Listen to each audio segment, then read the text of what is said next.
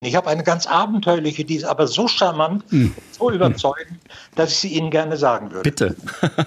also, das sind nicht die Frauen aus den Niederlanden, habe ich mal gehört, die dann alle so hohe Hauben aufhaben, äh, wenn sie verheiratet sind, sondern wenn jemand unter die Haube kommt, dann ist ja auch ein bisschen die Jagdzeit vorbei. Und äh, da wurde mir die Theorie einmal vorgestellt, dass ein Falke, der ja immer diese handgemachte kleine Ledermütze übergestülpt bekommt nach der Jagd, damit er sich wieder beruhigt, dass der unter die Haube kommt, jetzt ist Schluss mit der Jagd. Und dass man das übertragen hat auf dieses Geschehen, dass jemand sich verheiratet. Mir gefällt die Geschichte ganz hervorragend, Herr Essig. Bitte sagen Sie, dass sie stimmt. Tausend Antworten. Giordano Bruno hat einmal gesagt, se non è vero e ben trovato.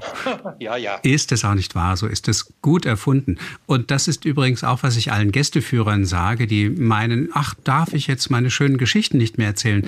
Doch, doch, also genau wie Sie, Herr Stehle, jetzt diese Geschichte uns erzählen, sollen die weitererzählt werden. Nur der Status ihrer Wahrhaftigkeit oder Wahrscheinlichkeit, den sollte man vielleicht dazu dann noch angeben. Und Sie selbst haben ja auch gesagt, es ist eine schöne Geschichte, die aber doch ein bisschen weit hergeholt zu sein scheint.